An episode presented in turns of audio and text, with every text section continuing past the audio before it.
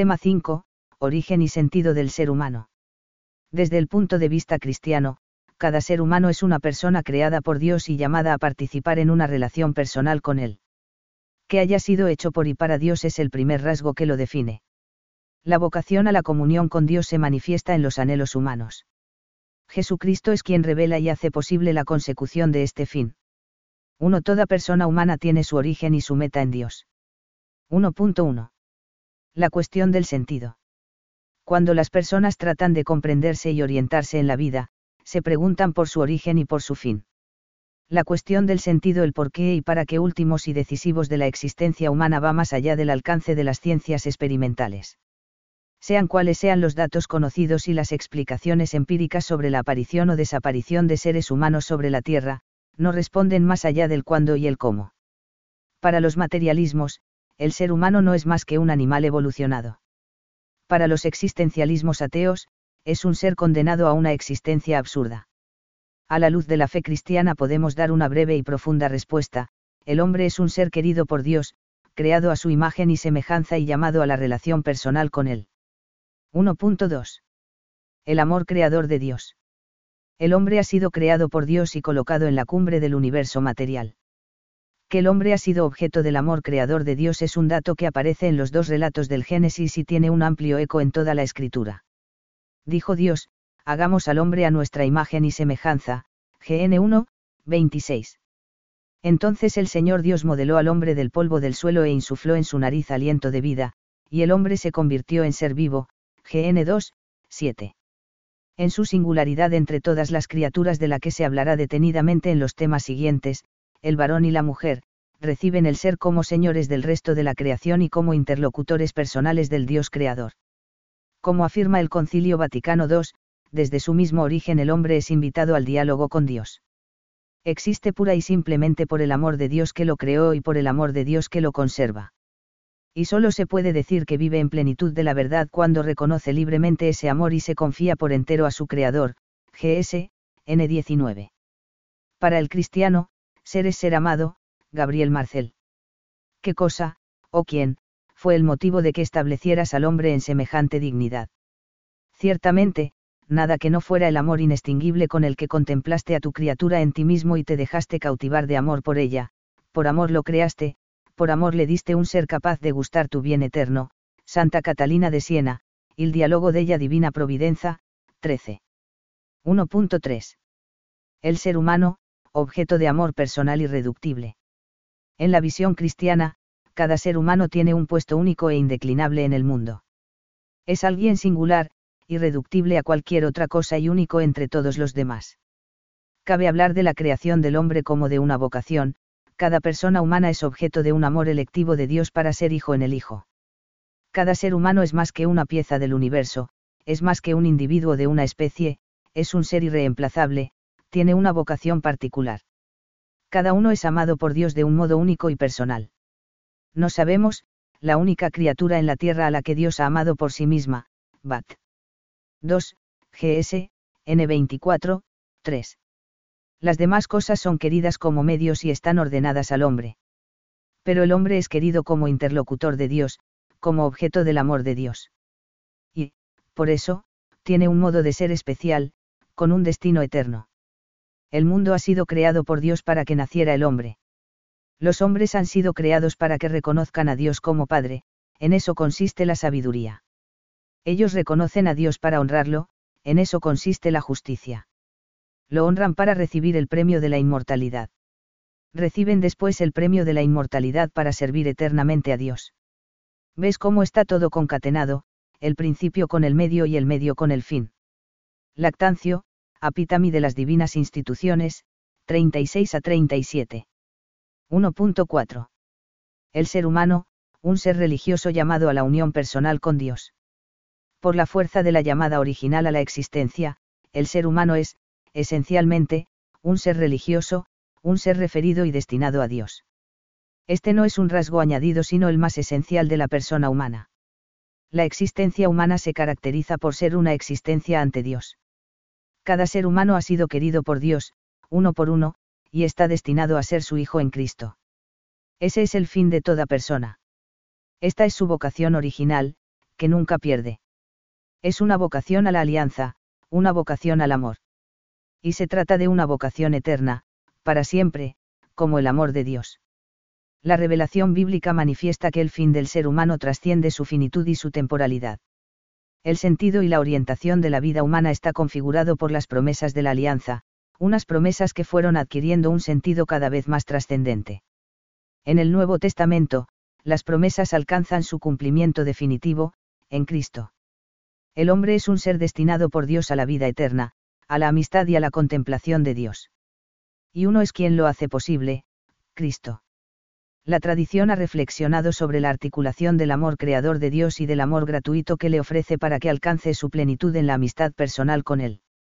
Este tema es tratado por la patrística a propósito de la teología de la imagen, Cristo es la imagen perfecta del Padre a quien estamos llamados a asemejarnos.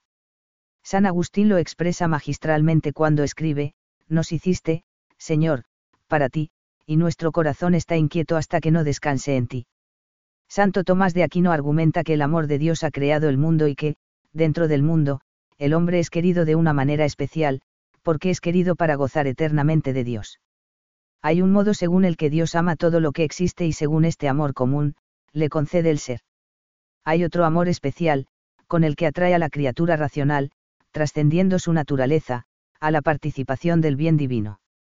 Y según este amor se dice que lo ama sin más, simpliciter, porque según este amor Dios quiere para la criatura el bien eterno que es el mismo, STH, y 2, Q 110, a 1. El Aquinate deja planteada la relación entre, lo recibido con el ser criaturas, y, lo que llegamos a ser por benevolencia divina, en términos de, naturaleza, y, gracia. La naturaleza humana tiene como propio el deseo de Dios y la capacidad de recibir el auxilio divino. Pero este auxilio, con el que se eleva a la consecución del Dios, sumo bien, es don que sobrepasa la naturaleza. De todos modos, no hay dos fines, natural y sobrenatural, para el ser humano, sino un solo fin, revelado y constituido en Cristo. Una vocación común, pues todo hombre es llamado al fin sobrenatural. La clave de la antropología cristiana es que Jesucristo manifiesta y hace alcanzable la meta a la que todo hombre está llamado por Dios lo expresa el magisterio de la Iglesia en el Concilio Vaticano II. En realidad, el misterio del hombre solo se esclarece en el misterio del Verbo encarnado. Cristo, manifiesta plenamente el hombre al propio hombre y le descubre la sublimidad de su vocación. Esto vale no solamente para los cristianos, sino también para todos los hombres de buena voluntad, en cuyo corazón obra la gracia de modo invisible. Cristo murió por todos, y la vocación suprema del hombre en realidad es una sola, es decir, divina. En consecuencia debemos creer que el Espíritu Santo ofrece a todos la posibilidad de que, en la forma de solo Dios conocida, se asocien a este misterio pascual, GS, N22. El Catecismo de la Iglesia Católica afirma que el hombre ha sido hecho por Dios y para Dios, vocación del hombre, CFR. CEC, NN. 1 y 26 a 30, y que la revelación cristiana es el camino que gratuitamente Dios ha establecido en la historia para responder a ese destino, economía de la salvación. El hombre es, capaz de Dios, desea a Dios y solo en él puede encontrar su felicidad, en en 27 y 52. Esta apertura convierte al hombre en, un ser religioso, en en 28 y 44. La revelación cristiana es la respuesta que da Dios a los deseos que él mismo ha puesto en el hombre, si en 1 a 3, 26 y 51 a 53. 2. Creación y evolución. 2.1. La cuestión en torno a la creación y la evolución. La Biblia contiene un relato sobre la creación del mundo y el origen del hombre. Los datos empíricos avalan una evolución en la constitución del universo y en la aparición de las diversas formas de vida, incluida la del ser humano. Son compatibles creación y evolución. El problema se torna irresoluble cuando algunos convierten el evolucionismo en una ideología materialista que niega el Dios creador, la finalidad y toda trascendencia del hombre respecto a la biología. También cuando otros leen el Génesis como si se tratase de una explicación empírica de los orígenes del cosmos, el denominado, creacionismo. Para dirimir la cuestión hay que distinguir dos aspectos. Primero, los datos sobre la evolución. Después, la teoría que intenta explicar los datos y su proceso. Las causas empíricas aducidas pueden explicar algo de la ocasión y el modo de darse los cambios constatados, pero no explican ni el inicio ni las reglas que rigen el proceso evolutivo ni el sentido que lo orienta. Por tanto, los datos experimentales no sustituyen, sino que reclaman, la reflexión filosófica y la adoración religiosa. 2.2. Intervenciones del Magisterio de la Iglesia. A diferencia de otras confesiones religiosas, el Magisterio de la Iglesia Católica tardó en pronunciarse sobre el tema. Lo hizo Pío XII en la encíclica Humani Generis, 1950. Hizo tres precisiones, pidió cautela para distinguir lo que es una hipótesis de lo que es algo probado, defendió el origen divino del alma humana, y rechazó el poligenismo por considerarlo incompatible con la doctrina sobre la unidad del género humano y la universalidad del pecado original, esta, incompatibilidad, ha sido cuestionada y, según muchos autores, superada por la teología posterior. El magisterio ha dejado de referirse a ella. La cuestión fue también abordada por Juan Pablo II en un significativo discurso a la Academia Pontificia de las Ciencias, 22 de octubre de 1996. Considera probada la hipótesis de que ha habido una evolución, es decir, que el ser humano aparece en la Tierra a partir de la evolución de seres vivos inferiores. Pero simultáneamente critica el reduccionismo e insiste en la singularidad de la persona humana y su dignidad. Así pues, refiriéndonos al hombre, podríamos decir que nos encontramos ante una diferencia de orden ontológico, ante un salto ontológico.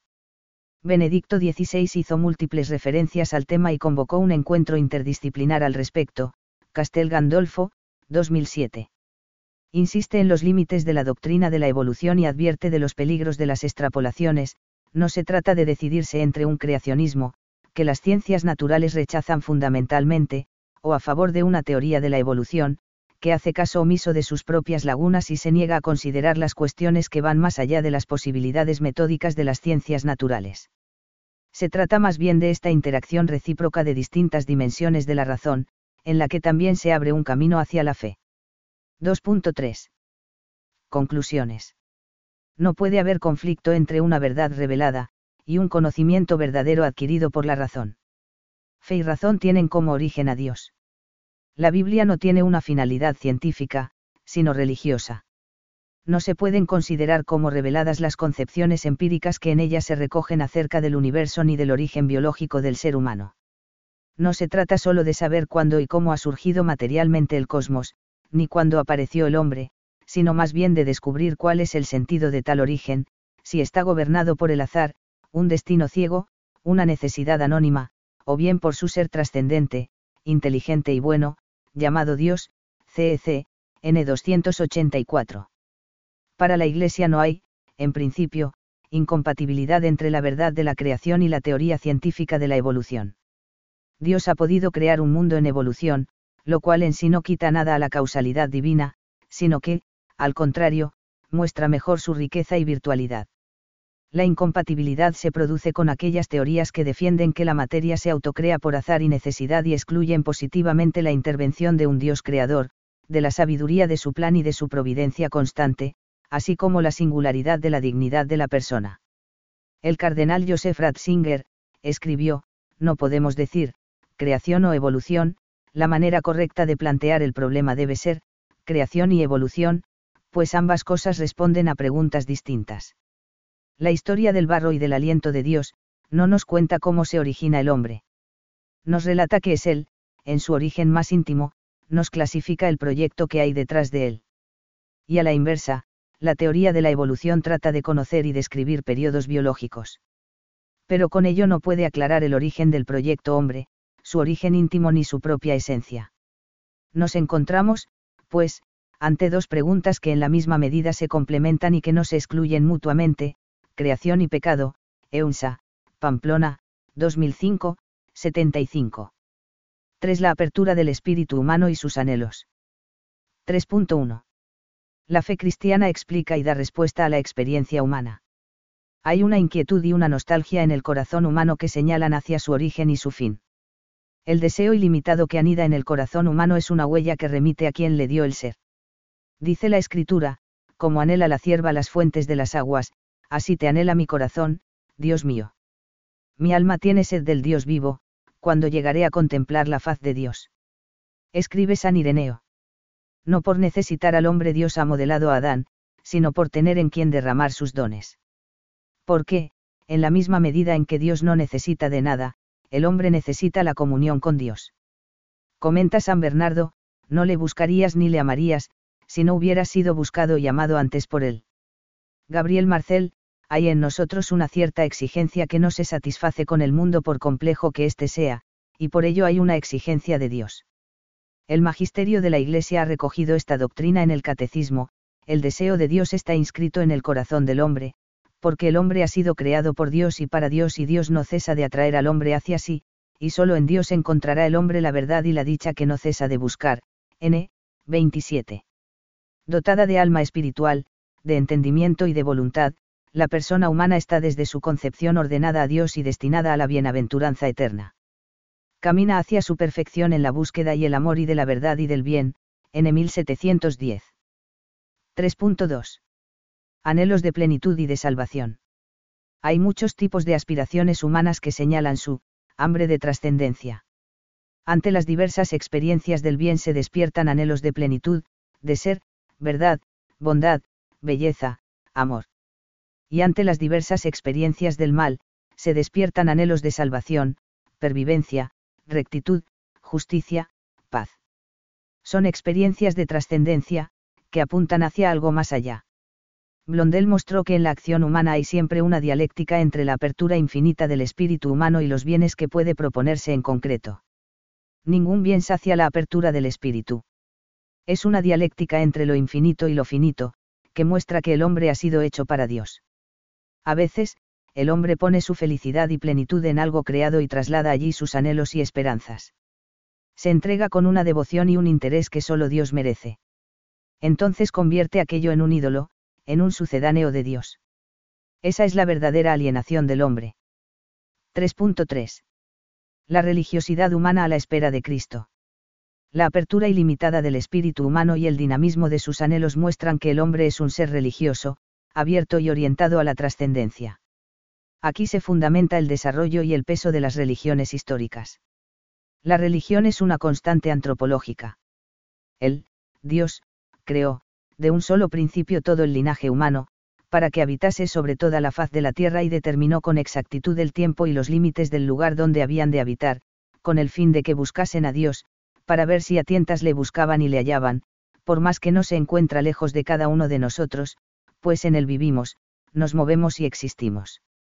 No vive plenamente según la verdad si no reconoce libremente aquel amor y se entrega a su Creador. El hombre es por naturaleza y por vocación un ser religioso.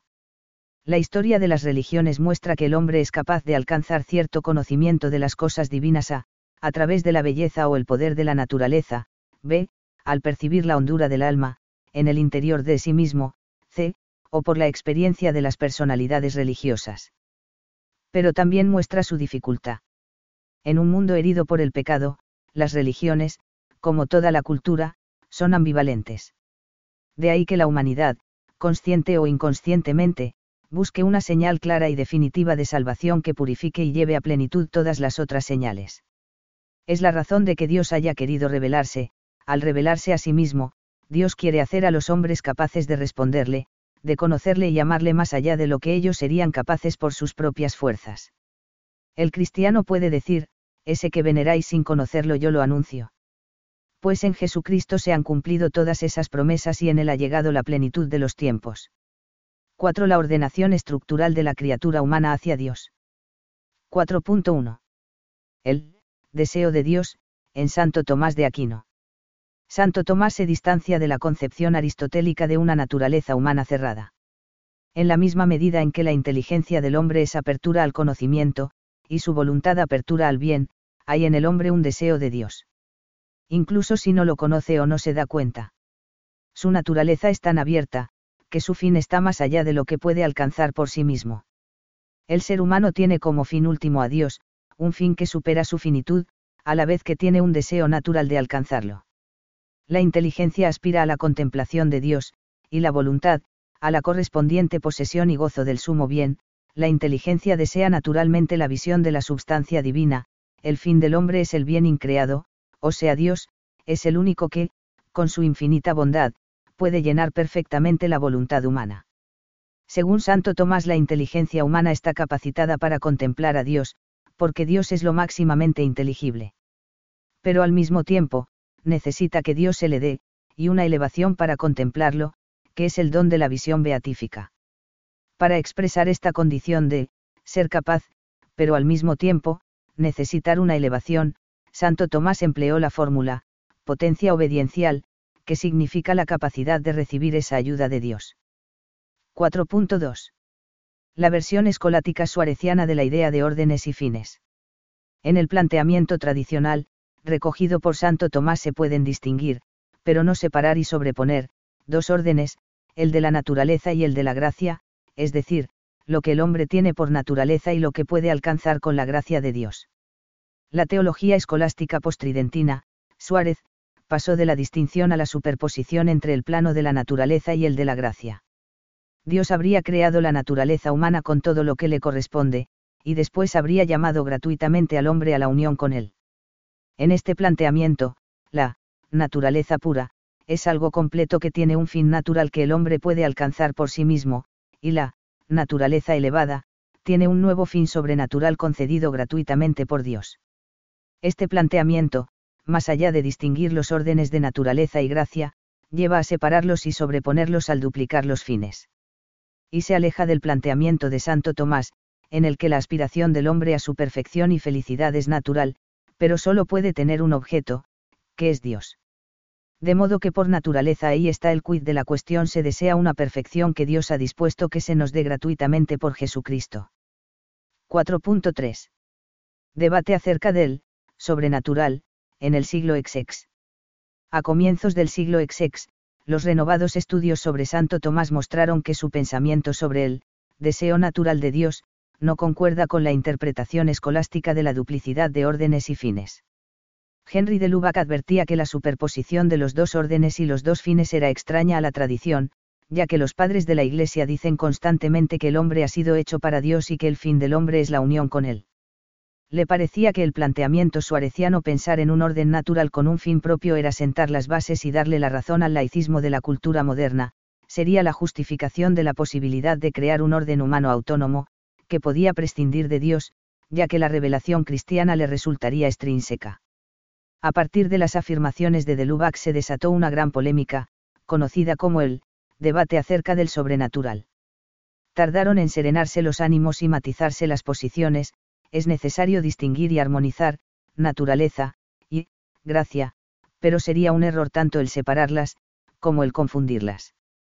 Una vez finalizado el debate, quedó claro que, de hecho, solo hay un fin del hombre, el sobrenatural. Es decir, que todo hombre está destinado al fin sobrenatural revelado por Cristo. El tema quedó sancionado por el Concilio Vaticano II, esto vale no solamente para los cristianos, sino también para todos los hombres, la vocación suprema del hombre en realidad es una sola, es decir, la divina, GS, N22. Otro punto clarificado tras el debate fue el tema de la vocación original del hombre en Cristo. La escolástica de raíz suareciana no relaciona bien la creación y la redención. Dios no piensa primero la naturaleza humana y después la eleva, sino que, desde el principio, Dios llama al ser humano a participar en su vida, aunque esa llamada se revele y ofrezca en la historia de la salvación la vida en Cristo ya está presente en el designio creador de Dios. Es el gran tema teológico de la predestinación en Cristo. 4.4. El, existencial sobrenatural, de Carraner. Los temas de los que venimos hablando, el deseo natural de Dios, el fin único y la única vocación original inspiraron el proyecto de Karl Rahner. Según él, lo que caracteriza el espíritu humano es el, existencial sobrenatural puesto que el hombre está llamado a recibir la autodonación de Dios, tiene que haber algo en el que lo ordene a ese fin. Es existencial porque es una situación, y es sobrenatural porque ordena a lo sobrenatural. En el desarrollo de su pensamiento, Raner llega a identificar el existencial sobrenatural, con la misma estructura del espíritu humano, y tiende a llamarlo, gracia, sustituyendo, por tanto, el sentido tradicional, porque no es un don recibido que le venga dado en la historia de la salvación, sino que está ya dentro del ser criatura del hombre. Con este planteamiento, Raner quería asegurar la posibilidad de la gracia a los que no reciben explícitamente el mensaje cristiano. Todo hombre que obra auténticamente, es decir, de acuerdo con su estructura trascendental, con su apertura al ser, en el conocimiento, y al otro, al prójimo, en el plano moral, poseería y realizaría lo esencial de la revelación cristiana, de modo que sin saberlo sería un cristiano anónimo. Pero, como anotación crítica, hay que advertir que con esta concepción de las estructuras trascendentales, minusvalora la acción del Espíritu Santo en la historia. Pues la gracia de Dios no se identifica con las estructuras del Espíritu, sino que es acción y don de Dios en la historia colectiva y personal, y que, por eso, es historia de salvación. 5. El fin del hombre revelado y realizado en Cristo. 5.1.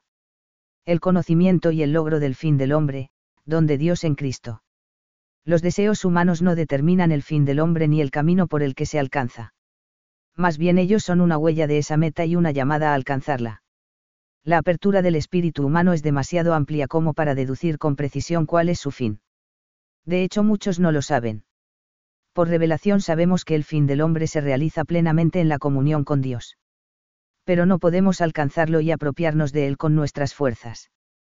Es el quien se acerca, se revela y se da.